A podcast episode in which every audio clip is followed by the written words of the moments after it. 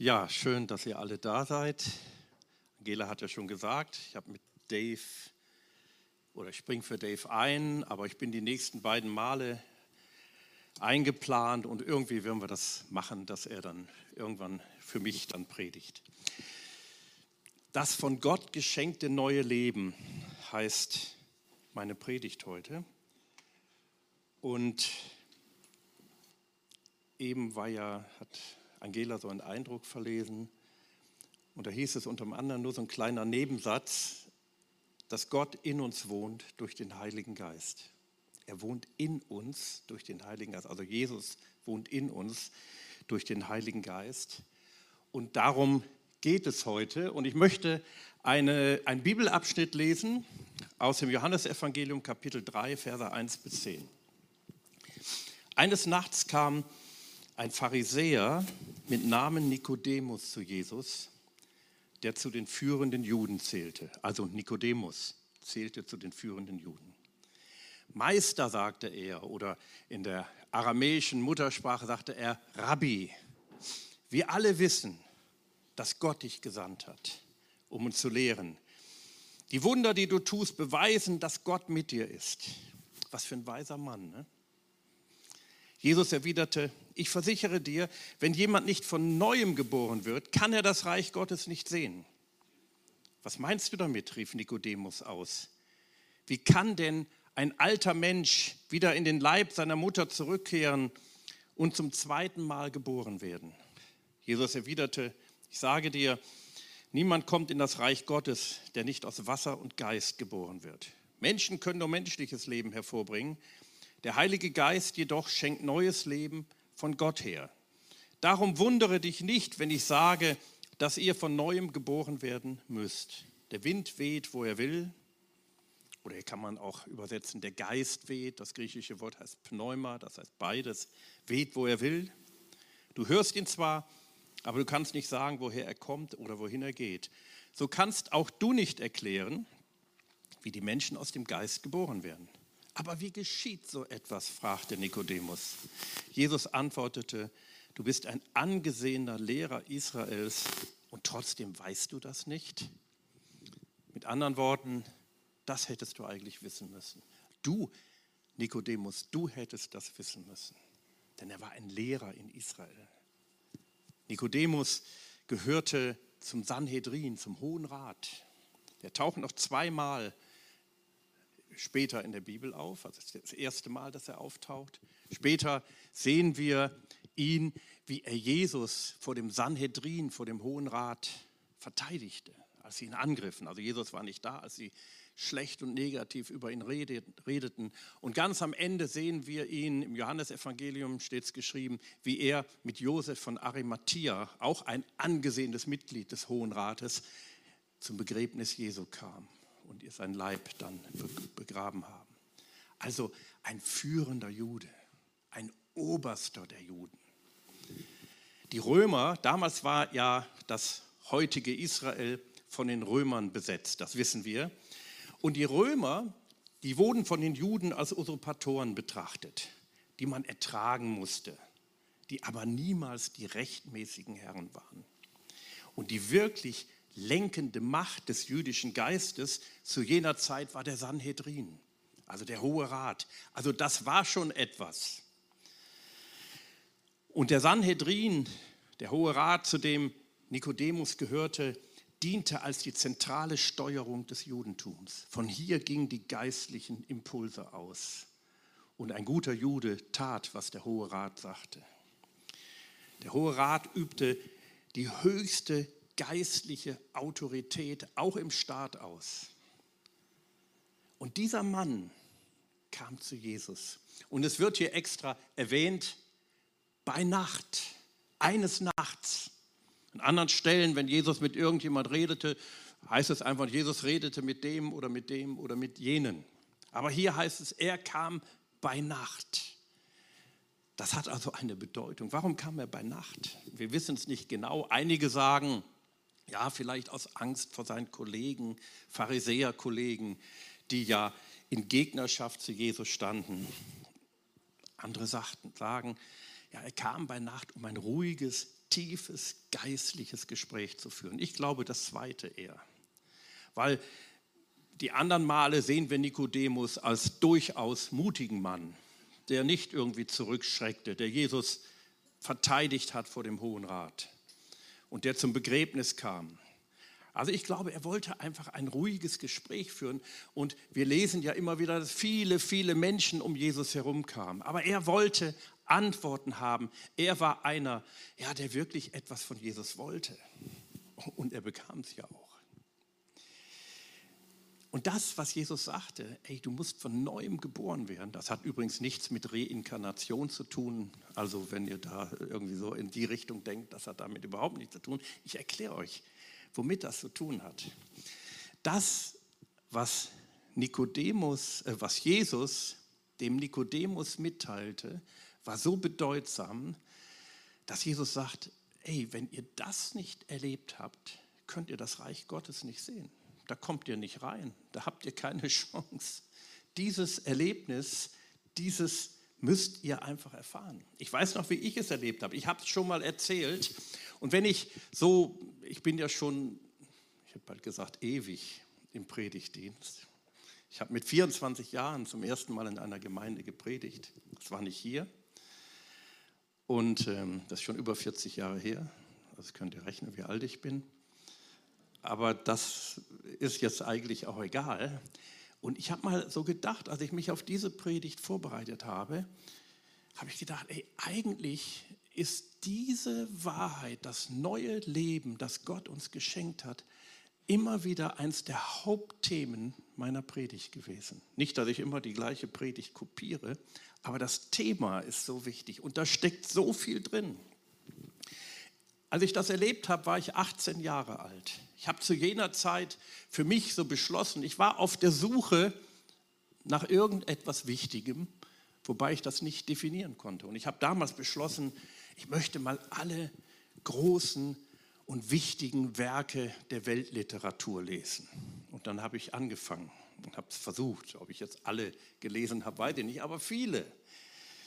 Hemingway, Melville, Hermann Hesse, John Steinbeck, all diese berühmten Literaten, die habe ich gelesen. Ich habe dann sogar Folgendes gemacht. Ich habe gewagt, die großen und wichtigen griechischen Philosophen zu lesen.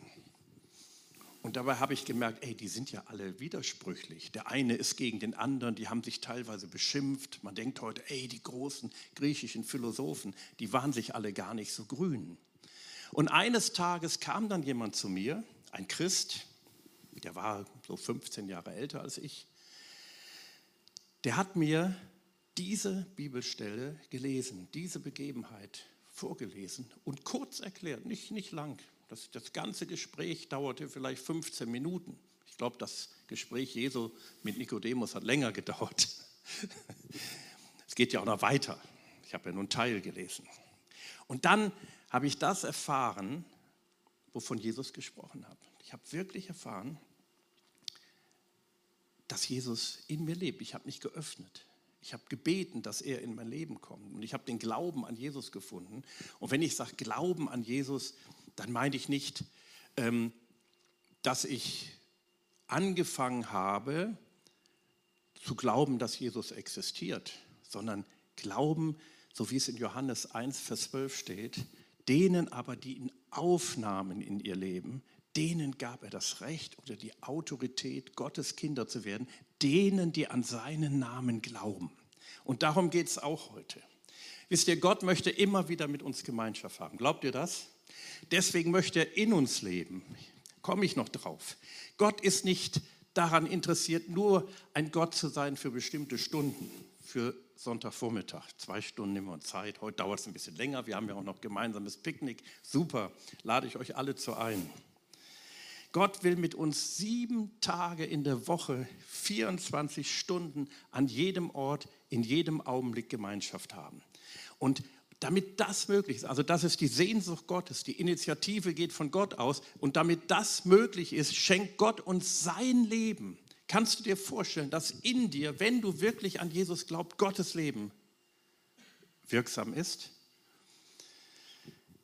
Wenn wir beten, Jesus hat uns ja das Vater unser gelehrt und wir beten unter anderem, Vater unser, dein Reich komme und dein Wille geschehe. Das fängt in uns an. In uns fängt das an. Das Reich Gottes fängt in uns an. Okay, schauen wir uns mal. Ich möchte ein bisschen über dieses neue Leben sprechen. Und der erste Punkt heißt, jetzt ist er nicht da, vielleicht können er wieder aktivieren, aber ich mache einfach weiter. Der erste Punkt heißt Halleluja. Äh, nee, nicht Halleluja. Der erste Punkt heißt von Gott geschenkt. Von Gott geschenkt. Und das ist so wichtig. Das neue Leben, das, wovon Jesus dem Nikodemus mitgeteilt hat, ist uns von Gott geschenkt. Da musst du nichts für machen. Das ist ganz wichtig. Das habe ich empfangen. Das neue Leben beinhaltet Gottes Heiligkeit. Das darfst du in Empfang nehmen. Ja, jetzt fragst du, aber ich muss doch ein bisschen was daran tun. Du bist ja so religiös denkende Menschen und vielleicht steckt uns das alle so ein bisschen in den Knochen, sagen immer, ich muss doch irgendwas tun. Ja, ein Teil hängt an dir. Was musst du tun, wenn du etwas geschenkt bekommst? Annehmen. Ganz einfach. Letztens war ich beim Friseur, also schon ein paar Wochen her, und da sagt die Friseurin zu mir, möchten Sie einen Kaffee? Da habe ich gesagt, nein, danke. Also ich will ja, dass sie mir die Haare schneidet. Also wenn ich da Kaffee andauernd trinke und sie fummeln an meinen Haaren rum, dann finde ich das nicht gut. Habe ich gesagt, nein, danke, ich habe es abgelehnt. Also sie wollte mir etwas schenken. Gut, es ist ein Kaffee nicht mit dem neuen Leben aus Gott vergleichbar. Und ich habe gesagt, nein, danke. Aber ich habe ich hab auch schon bei größeren Dingen, die jemand mir geschenkt hat, sehr gerne Danke gesagt. Auch bei kleineren.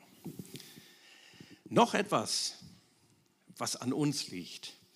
Du musst das alte, das bisherige Leben abgeben. Du musst umkehren. Also es ist so wie wenn du, wenn wir mit der Bahn fahren, die Eisenbahn und da kommt eine Weiche und eine Schiene geht in die Richtung und die andere in die. Du kannst nicht beide fahren, stimmt's? In der Bibel steht, wir haben den alten Menschen abgelegt und den neuen Menschen angezogen. Also den alten abgelegt und das alte und das neue Leben, die harmonisieren nicht miteinander. Das habe ich auch gemerkt. Die passen nicht zueinander, die sind nicht füreinander gemacht. Es gibt viele Christen, oder es gibt Christen, ob es viele sind, ich hoffe nicht, aber es gibt Christen, die wollen beides zusammen haben. Aber das geht nicht. Das macht nicht glücklich. Die sind gegensätzlich. Also es gibt in unserem Glaubensleben ein Entweder-Oder. Glaubt ihr das? Ein Entweder-Oder. Vielleicht musst du dich heute entscheiden. Vielleicht hast du schon vor langer Zeit eine Entscheidung getroffen, aber musst dich heute neu entscheiden, okay, ich möchte den Weg gehen. Wisst ihr, und das neue Leben ist schon da, es ist in uns. Keine Mühe mehr in der Heiligung. Wisst ihr, was Heiligung ist? Heiligung ist der Weg, wie wir heilig leben, so wie Gott heilig ist, heißt es in der Bibel. Ich war mal in einer Gemeinde ganz am Anfang in meiner Heimatstadt Wuppertal, aus der ich komme. Und da sagte einmal, ich war ja ein junger Mann damals, und da fragte einer der Ältesten der Gemeinde, den Pastor am Mittwoch, ich weiß, das war ein Mittwoch, da hatten wir auch einen Gottesdienst, ey, worüber predigst du am Sonntag? Und da sagte der Pastor, ich predige über Heiligung. Oh, sagte der andere, dann wären wir also wieder gegrillt. Das habe ich nie vergessen. Dann werden wir gegrillt. Und so waren auch oft dann die Predigten. Der hat über Heiligung gesprochen und dann hat er den Leuten immer ein schlechtes Gewissen eingeredet. Ja, Gottes Maßstab ist ja so hoch. Habt ihr das auch schon mal erlebt? Und dann kommt es bei uns an, ey, wir haben immer zu wenig gemacht. Wir haben immer zu wenig gemacht. Wir haben zu wenig gebetet, stimmt's? Oder hast du genug gebetet? Wer hat genug gebetet? Wir haben zu wenig geliebt. Oder hast du genug geliebt? Nein, es ist immer ein zu wenig. Und ja, und dann strengt man sich an. Man will ja das erreichen, was Gott als Maßstab gesetzt hat. Und man schafft es nicht. Einige schaffen es vielleicht oder denken, dass sie es schaffen. Und dann werden sie stolz. Und die anderen sagen, ich schaffe das nicht und fangen vielleicht an zu heucheln, ja, aber sie wollen ja auch gut sein. Aber wir dürfen erkennen, und das ist das, was Jesus dem Nikodemus lehrt. Ey Nikodemus, und er sagt es auch heute zu uns, das neue Leben, Gottes Heiligung ist in dir. Es ist alles schon da. Es ist alles schon da. Das ist eine andere Grundlage, also keine Leistung mehr, sondern nur noch das neue Leben, was ja in uns ist, das will ich immer wieder betonen, ausleben. Wir haben hier die sogenannte Frucht des Geistes in Galater 5, Vers 22 und 23. Und da heißt es, doch die Frucht, die der Geist wachsen lässt, nee, Augenblick mal, doch die Frucht, die der Geist wachsen, das ist richtig, ist, und jetzt kommt diese neunfache Frucht, Liebe, Freude, Frieden, Geduld, Freundlichkeit, Güte, Treue, Sanftmut und Selbstbeherrschung. Dagegen hat das Gesetz nichts einzuwenden. Die der Geist in uns wachsen lässt. Als die ersten Menschen in Sünde gefallen sind, im ersten Buch Mose, Kapitel 3, da wird das geschildert. Und Gott sagte vorher zu ihnen, wenn ihr von diesem einen Baum essen werdet, dann werdet ihr sterben. Und haben sie gegessen? Ja. Sind sie gestorben? Da steht aber, Adam lebte noch 900 und ein paar zerquetschte Jahre. Aber sie sind ihr Geist, sie sind geistlich gestorben. Ihre Beziehung mit Gott ging flöten. Und das wird uns bei der Wiedergeburt wiedergeschenkt. Unser Geist wird neu aktiviert und der Heilige Geist zieht ein. Und der Heilige Geist wohnt in unserem Geist und dann kommen diese Früchte hervor. Also es sind Früchte, die schon da sind und du darfst sagen, wenn du wirklich an Jesus glaubst, dann darfst du heute sagen, das alles ist in mir drin. Und da gibt es immer wieder Typen, die können wir nicht so gut lieben, stimmt's? Meine Frau liebe ich, meine Kinder, meine Enkelkinder, die können dich abknutschen. Das geht ganz von alleine. Da muss ich mir nicht sagen, oh, ich muss meine Enkelkinder lieben, weil da ist Liebe in mir drin. Aber die Liebe Gottes ist ausgegossen in unsere Herzen durch den Heiligen Geist, heißt es in Römer 5, Vers 5. Also ich kann lieben. Ich kann lieben. Auch die, die manchmal komisch sind, sowas gibt es auch. Für die bin ich vielleicht komisch. Und um das auszuleben, kommt uns der Heilige Geist zur Hilfe. Er will das, was in Christus schon vorhanden ist, in dir zur Entfaltung bringen. Er ist der Helfer, er aktiviert das in dir, aber es ist schon in dir drin. Er bewirkt es in dir, der Heilige Geist. Er gibt dir die Vollmacht, Gott zu dienen, ihn zu erkennen und die Botschaft von Christus zu verbreiten. Das Einzige, was du tun musst, du musst mit dem Heiligen Geist kooperieren. Angela hat das vorgelesen, Gemeinschaft des Heiligen Geistes. Jeden Tag mit ihm Gemeinschaft haben. Ah, nicht nur jeden Tag, jede Minute. Mit ihm kooperieren. Wisst ihr, wo der heiligste Ort der Erde ist? Wer weiß das? der heiligste Ort auf dieser Erde. Ich will mal sagen, wo er nicht ist. Er ist nicht in Rom. Er ist auch nicht in Jerusalem. Trotzdem ich diesen Ort Jerusalem ehre, da hat Jesus gelebt, da ist Jesus gekreuzigt worden, da ist der Heilige Geist ausgegossen worden, da wurde die erste Gemeinde gegründet. Es ist schon ein besonderer Ort.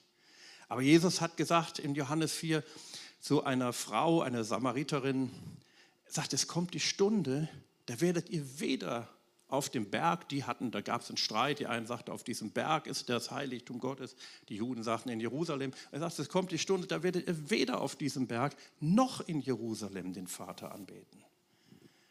Und er sagte, die wahren Anbeter, sagt den Vers weiter, werden den Vater im Geist und in der Wahrheit anbeten. Hier sehen wir wieder im Geist. Also der heiligste Ort auf Erden, der ist nicht hier oder dort. Oder Jesus hat auch gesagt, ähm, das Reich Gottes kommt nicht dahin oder da oder so oder so. Wo ist das Reich Gottes, sagt er? Inwendig in euch. Das griechische Wort heißt e ist, das heißt ja wörtlich in euch drin. Der heiligste Ort auf Erden ist in dir drin. Deswegen sagt Paulus auch, ihr seid der Tempel des Heiligen Geistes. Nicht mehr der in Jerusalem, der war auch noch da. Aber ihr, jetzt passiert etwas anders. Jetzt können alle Menschen überall auf der Erde diese Gemeinschaft mit Gott erleben. Irgendwann, jetzt kriegt er vielleicht einen Schreck, aber ich sage es trotzdem, irgendwann kam mir die Erkenntnis, nachdem ich lange darüber nachgedacht habe, die ich euch jetzt mitteile. Und die heißt, du musst nicht mehr sündigen.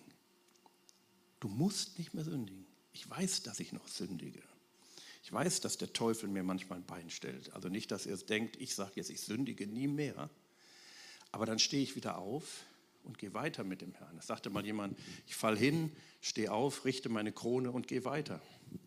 Aber wir müssen es nicht mehr. Wir sind grundsätzlich nicht mehr verpflichtet, das alte Leben zu führen. Es ist keine Pflicht mehr da. Wir sind nicht mehr verpflichtet, nach dem alten Menschen zu leben. Jesus hat gesagt, es ist vollbracht. Wozu haben wir das neue Leben empfangen? Ich bin immer noch beim ersten Punkt, ich muss mich beeilen, ich weiß, ich habe drei Punkte, wie sich das gehört. Wir haben das neue Leben aus verschiedenen Gründen empfangen. Natürlich zuerst, das sagt die Bibel auch, damit wir das Zeugnis des Heiligen Geistes haben, dass Gott unser Vater ist. Das ist ganz wichtig. Aber nicht nur deshalb. Der Heilige Geist sagt nicht nur zu uns, ja, Gott ist dein Vater, lass es dir gut gehen, ist alles wunderbar. Ja, das sagt er auch. Aber damit wir Christus bezeugen damit wir Christus bezeugen. Durch dein ganzes Leben sollst du Christus ausleben, egal wo du bist, egal welche Dienste ausführst, egal welchen Beruf du hast, auch wenn du kein Pastor oder Pastorin bist. Nur mal so nebenbei. Gott sagt, stell mich da, wo du bist. Lass andere Christus in dir sehen. Christus will sich durch dich in dieser Welt ausbreiten. Jesus sagte, Johannes 7, 38 und 39, wenn jemand an mich glaubt, werden aus seinem Innern, das griechische Wort, Wort heißt Koilia, das heißt das Innerste, aus dem Innern heraus Ströme von lebendigem Wasser fließen. Er sagte das im Hinblick auf den Heiligen Geist, den die empfangen sollten, die an Jesus glauben. Der Geist war zu jenem Zeitpunkt noch nicht gekommen, weil Jesus noch nicht in seiner Herrlichkeit offenbar worden war. Und wenn wir den Kontext lesen, die Geschichte, den Zusammenhang im Johannesevangelium, das sagte Jesus beim Laubhüttenfest. Das ist wichtig. Damit gab Jesus eine indirekte prophetische Botschaft weiter. Denn was wurde beim Laubhüttenfest gemacht? Da nahm der hohe Priester aus dem Teich Siloa Wasser und goss es auf der Südseite des Altars aus. Warum machte er das? Damit gab er einen prophetischen Hinweis auf das, was im Buch, im Propheten Hesekiel geschrieben steht, wo von dem Strom des Lebens die Rede ist. Habt ihr schon mal gelesen? Ein Strom ging aus vom Altar. Und jetzt müsst ihr euch vorstellen, jetzt stellt Jesus sich hin. Vielleicht wurde es gerade in diesem Augenblick gemacht oder ist gerade gemacht worden. Und jetzt sagt Jesus, aus eurem Innern werden Ströme lebendigen Wassers fließen. Jesus sagt, die Erfüllung ist jetzt da, wenn der Heilige Geist gekommen ist. Zu jener Zeit war er noch nicht gekommen, aber er kam dann bald. Dieses lebendige Wasser, sagt Jesus, geht von euch aus, aus eurem Innern. Und die gute Botschaft ist, wenn es Ströme, also es sind nicht nur so ein bisschen Wasser, Ströme von lebendigem Wasser, wenn die aus dir herausfließen, ist das nicht irgendwann alle. Du sagst, oh, ich muss vorsichtig damit umgehen, ich muss es gut dosieren, weil so viel habe ich nicht davon. Nein, es erneuert sich immer wieder. Die Bibel sagt, wenn wir neues Leben von Gott empfangen haben, ist alles neu geworden. Das heißt in 2. Äh, Korinther 5, Vers 17, ist jemand in Christus, so ist er eine neue Schöpfung. Das Alte ist vergangen, ist immer ganz wichtig, das Alte ist vergangen. Siehe, Neues ist geworden. Worauf sollen wir sehen? Auf das Neue, nicht auf das Alte. Ich mache mal ein ganz konkretes, fällt mir jetzt plötzlich ein, praktisches Beispiel. Ganz einfach. Du schaust morgens aus dem Fenster. Oder ich mache das öfter. Und du guckst, ey, das ist so ein grauer Tag. Es ist Montagmorgen. Einige lachen. Ja, es ist Montagmorgen. Gut, ich habe Montag meinen freien Tag, bei mir ist der Dienstag, aber ist ja völlig egal, das kann auch irgendein anderer Tag sein. Und ich merke, ey, das, dieser Tag wird nicht gut. Erstmal ist das Wetter Mist. Ich fühle mich nicht gut, ich habe schlecht geschlafen, kann ja mal passieren. Und ich weiß, heute warten viele Herausforderungen auf mich. Die Probleme, die sind schon dahinter der nächsten Ecke. Ich habe viele unangenehme Gespräche. Ey, das wird nicht gut. Das wird wirklich nicht gut. Was soll bloß geschehen? Aber dann werde ich mir bewusst, ich habe neues Leben aus Gott und das ist in mir drin und das will aus mir herausfließen. Und ich entscheide nun, ich sage es ganz bewusst, dass dies ein guter Tag werden wird, wenn auch die Probleme noch da sind. Amen. Okay, wir gehen einen Schritt weiter, jetzt geht es noch ein bisschen schneller. Die Umsetzung des neuen Lebens. Guck mal, da seht ihr, könnt ihr das sehen, da unten? Was seht ihr da? Gut, ich habe jetzt eher an was anderes gedacht. Vielleicht ist es auch eine, backt jemand eine Pizza. Ist auch egal, was er backt oder sie. Ich erinnere mich an meine Mutter. Meine Mutter ist 2013 gestorben, aber sie hat immer gerne gebacken. Keine Pizzen oder Pizzas, ist aber egal. Andere backen eine Pizza. Sie hat Kuchen und Plätzchen und irgendwas Zeug gebacken, besonders zu Weihnachten. Und wir Kinder haben immer um den Tisch herum gesessen äh, und ein bisschen Teig stibitzt, weil der Teig schmeckte schon gut. Und dann hat meine Mutter so einen Teig geknetet. Jesus sagt ja auch einmal, das Reich Gottes ist wie eine Frau, die einen Teig knetet. Steht in der Bibel. Also von daher ist der, ist der Vergleich schon gut. Und da hat sie mit Mehl und Backpulver und all so ein Kram, was dahin gehört. Und dann hat sie Folgendes gemacht. Dann hat sie diese, so eine Teichrolle genommen, die hatten wir früher, und hat den Teich so ausgewälzt. Kennt ihr das? So ausgewälzt. Und das fiel mir ein und da habe ich gedacht, das ist ein Bild für den Heiligen Geist, also die Backrolle. Erkläre ich euch gleich. Die Bibel sagt, Römer 6, Vers 23, ähm, der Tod ist der Lohn der Sünde. Die Gnadengabe Gottes, also Gnadengabe, Charisma, Geschenk Gottes, aber ist das ewige Leben in Christus Jesus. Das ewige Leben, wenn die Bibel vom ewigen Leben spricht, dann meint sie nicht nur ein Leben, das nie aufhört, sondern sie meint, das ist auch eine Qualitätsbezeichnung. Das ist das Leben Gottes. Und das neue Leben wird dir geschenkt. Der Christus in dir wird dir geschenkt. Er liegt jetzt in deinem Leben, ich sag mal wie der fette Teig, wie ein Kloß in der Mitte. Und jetzt kommt die Backrolle, der Heilige Geist, und er will dieses Leben entfalten in alle Lebensritzen hinein und er rollt es jetzt in dein Leben hinein. Das ist die Aufgabe des Heiligen Geistes. Er will es in dein Denken bringen. Die Bibel spricht von einem erneuerten Denken. Das passiert nicht von heute auf morgen. Er will es in dein Gefühlsleben hineinbringen. Du sollst nicht mehr deinen Gefühlen wie ein Sklave oder Sklavin unterworfen sein in deinen Willen hinein, in deinen Körper hinein. Paulus sagt, auch der Körper ist ein Gehäuse des Heiligen Geistes. In deine Beziehungen hinein, in deinen Geldbeutel hinein. Die würde ich am liebsten drei Ausrufezeichen machen. Aber das wäre nicht okay, weil das alles gleichwertig ist. In alles, was dein Leben ausmacht. Und das macht der Heilige Geist nur in Kooperation. Wir müssen mit ihm kooperieren. Hier kommt eine Bibelstelle, Epheser 5, 18 bis 20. Betrinkt euch nicht mit Wein. Also hier steht nicht, trinkt nie Wein, sondern betrinkt euch nicht mit Wein. Wenn ihr nie Wein trinkt, ist aber auch gut. Also man muss keinen Wein trinken. Und wenn hier steht Wein, ja, betrinkt euch nicht mit Wein, das ist ein Pseudonym für alle möglichen Süchte. Kann auch Drogen, kann irgendwas sein. Ich habe mal mit einer Frau gesprochen, wirklich wahr. Also niemand von hier oder die ihr kennt, ich benutze nie Beispiele von Menschen hier aus unserer Mitte. Aber die sagte mir mal, eine Christin, sie war gläubig, war schon so im Rentenalter, war glaube ich Frührentnerin. Und die sagte, weißt du, ich mache jetzt nichts Schlimmes in dem Sinne, die, die hing immer zu Hause, ist auch nicht gut. Und die sagte, jeden Abend oder jeden, fast jeden Tag schaue ich mir bis spät in die Nacht hinein Fernsehsendungen an, die nicht gut sind. Ist auch eine Sucht.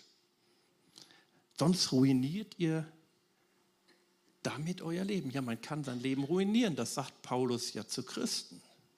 Also es gibt auch eine Möglichkeit, einen Lebensweg, der nicht gut ist.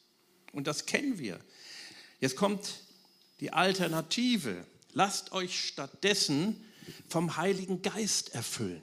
Und hier meint er nicht die Anfangserfahrung mit dem Heiligen Geist. Wenn wir zum Glauben kommen, wenn wir, wenn, wenn wir mit dem Heiligen Geist zum, zum ersten Mal erfüllt worden sind, Gesundheit, sondern die, dass die, die, die Zeitform, die hier steht, heißt, lasst euch immer wieder neu vom Heiligen Geist erfüllen. Immer wieder neu. Lasst, sagt immer wieder jeden Tag, Heiliger Geist, ey, das ist ein Tag, wo ich mit dir leben will. Und jetzt steht auch hier, weiter geht's weiter, singt miteinander Psalmen und Lobgesänge und geistliche Lieder in, und in euren Herzen wird Musik sein zum Lob Gottes. In unserem Herzen wird Musik sein.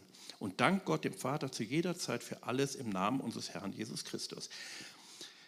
Von der griechischen Zeitform steht hier das ein bisschen anders, so ähnlich wie es auch in der Elberfelder Bibel steht. Da steht, ähm, lasst euch stattdessen vom Heiligen Geist erfüllen, indem ihr zueinander mit Psalmen und Lobgesängen und geistlichen Lieder redet. Also dadurch aktivieren wir das. Der nächste Punkt, die Förderung des Heiligen Geistes in unserem Leben. Wir fördern ihn. Also habt ihr mal gelesen, dass man den Heiligen Geist traurig machen kann? Betrübt nicht den Heiligen Geist, heißt es. Also macht ihn nicht traurig. Der Heilige Geist kann traurig werden über uns. Da merkt man, dass er eine Person ist, dass er nicht ein Etwas ist, sondern ein Jemand, wie Angela das auch heute gesagt hat. Man kann ihn auch dämpfen. Also er ist da und wir dämpfen ihn oder machen ihn traurig, betrüben ihn. Wir fördern ihn, indem wir ihn nicht behindern. Man kann auch den Heiligen Geist einladen, indem wir ihn loben, indem wir ihm Recht geben, und das soll sich wie ein roter Faden durch unser Leben ziehen und wird unser Leben verändern. Anbetung wird ein Lebensstil. Anbetung hat nicht nur etwas mit der Lobpreiszeit im Sonntaggottesdienst zu tun. Damit natürlich auch. Ich bin sehr dankbar für unser Lobpreisteam. Aber es geht ja weiter. Stimmt's, Volker? Wir sagen so, jetzt haben wir genug gelobt und gepriesen, das war's. Sondern in unserem Herzen geht es ja weiter. Ich setze die Dinge meines Lebens in Beziehung zu Gott. Und ich sage Gott oder denke es Gott, ich danke dir, dass du mir das zutraust. Ich nehme das jetzt als Herausforderung für mein Leben an. Erkenne ihn auf, alle dein, auf allen deinen Wegen, so wird er deine Pfade ebnen. Sprüche 3, Vers 6. Olaf sagt immer, ich hoffe, dass ich das jetzt richtig zitiere, also Olaf Reiner, einer unserer Mitleiter, unserer Ältesten, wenn er hier die Leitung hat, dann sagt er oft Folgendes und das finde ich so gut, Angela, du musst mich korrigieren oder ergänzen, wenn es nicht ganz richtig ist. Er sagt, ich bin das, wir dürfen das dann wiederholen, ich bin das, was Gottes sagt, was Gottes Wort sagt, dass ich bin. Ich kann das, dass Gottes Wort sagt, dass ich kann. Ich werde sein, was Gottes Wort sagt, dass ich sein werde. Was korrekt? Ich habe, was Gottes Wort sagt, was ich habe. Gottes Wort sagt zum Beispiel, ich bin gesegnet mit jeder geistlichen Segnung in der Himmelswelt.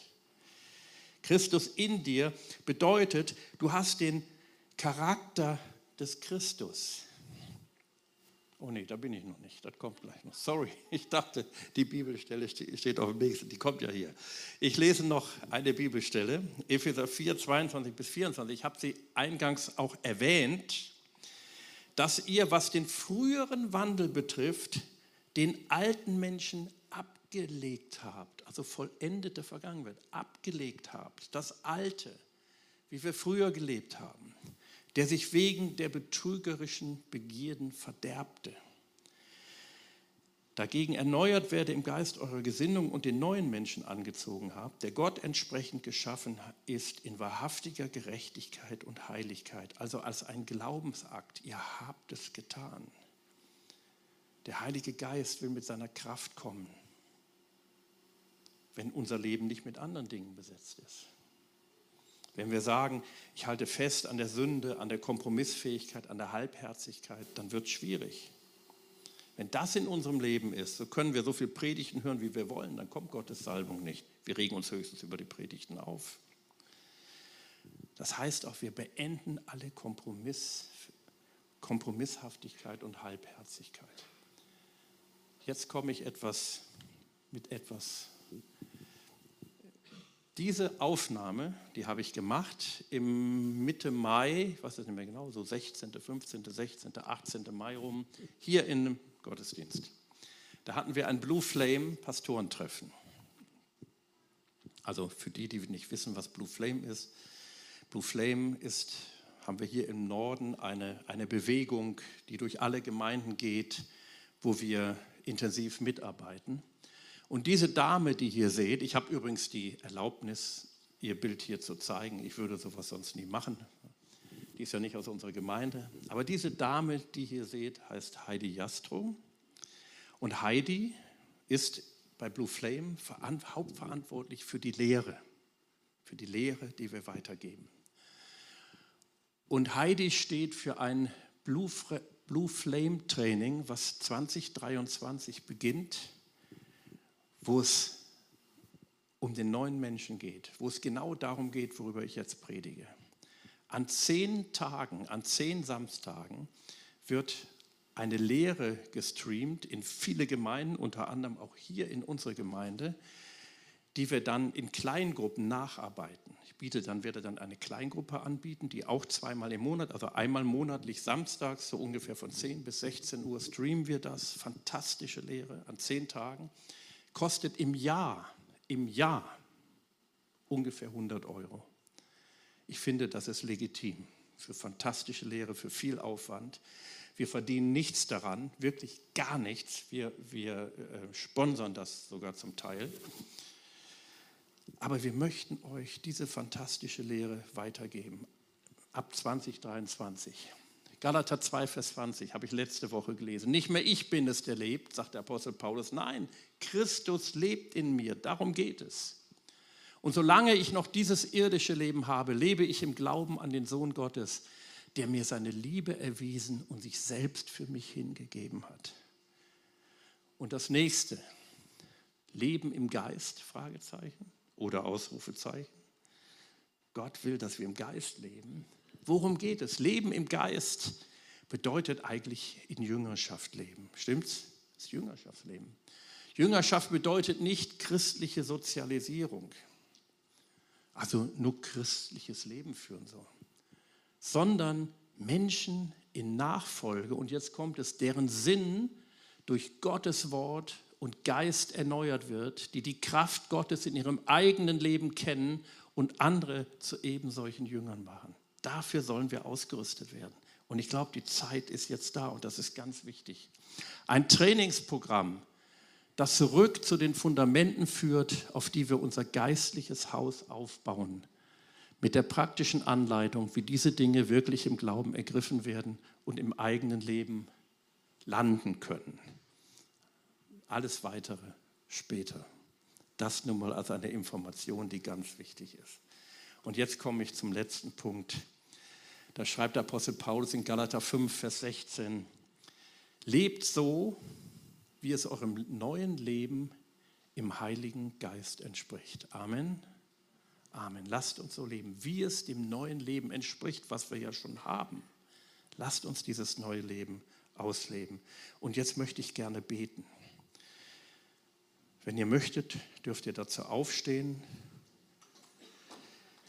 Ich möchte dafür beten, dass das nicht nur eine Information bleibt, es ist natürlich eine Information, aber wenn es nur eine Information bleibt, wäre es zu wenig. Ich möchte, dass es aktiviert wird in uns. Und vielleicht ist hier jemand, der, für den ist das völlig neu und der hat das noch nie erlebt und er oder sie möchte das gern erleben, weiß aber nicht wie. Dann möchte ich für dich ein Gebet sprechen. Ich möchte ein einfaches, kurzes Gebet sprechen und du darfst es nachsprechen. Und damit du es nicht alleine nachsprechen musst, bitte ich euch alle, das nachzusprechen, auch wenn ihr es schon erlebt habt. Sprecht das einfach nach. Und wenn du sagst, okay, ich möchte das jetzt für mich annehmen, dann darfst du es ganz bewusst für dich auch sagen. Okay? Also ihr dürft mir gerne nachsprechen. Herr Jesus, ich danke dir, dass du für mich das neue Leben erworben hast. Herr Jesus, ich danke dir, dass du für mich das neue Leben erworben hast. Herr Jesus, ich danke dir, dass du für mich am Kreuz gestorben bist. Herr Jesus, ich danke dir, dass du für mich am Kreuz gestorben bist. Herr Jesus, ohne dich bin ich ein Sünder, eine Sünderin. Herr Jesus, ohne dich bin ich ein Sünder, eine Sünderin. Aber ich danke dir, dass ich durch dich jetzt das neue Leben ergreifen kann. Aber ich danke dir, dass ich durch dich jetzt das neue Leben ergreifen kann. Herr Jesus, ich kehre jetzt ganz bewusst um zu dir. Herr Jesus, ich kehre jetzt ganz bewusst um zu dir. Und ich ergreife das neue Leben. Und ich ergreife das neue Leben. Herr, komm du in mein Leben hinein. Herr, komm du in mein Leben hinein. Herr, ich danke dir, dass du mir alle meine Sünden vergeben hast. Herr, ich danke dir, dass du mir alle meine Sünden vergeben hast. Heiliger Geist, hilf mir, dieses neue Leben jetzt auch auszuleben. Heiliger Geist, hilf mir, dieses neue Leben jetzt auch auszuleben. Amen. Herr, und dafür danke ich dir, dass du das jetzt wirklich tust, Herr. Herr, wir haben gebetet, wir haben ein kurzes Gebet gesprochen, aber es war ernst. Es war uns ernst, Herr. Und ich danke dir, dass du das jetzt tust. Herr, ich bete auch für die, die ja, dies schon vor Jahren oder Jahrzehnten, wie ich selber, auch schon gemacht haben und ich bitte dich, dass du durch deinen Heiligen Geist kommst und das Neue in uns aktivierst, jetzt in diesem Augenblick, Herr. Dass wir das jetzt neu in unser Leben aufnehmen, Herr, und dass wir das alte Leben wirklich abgelegt haben, wie der Apostel Paulus schreibt, und dass wir das neue Leben ausleben. Und das soll geschehen im Namen Jesus. Amen. Amen. Gott segne euch.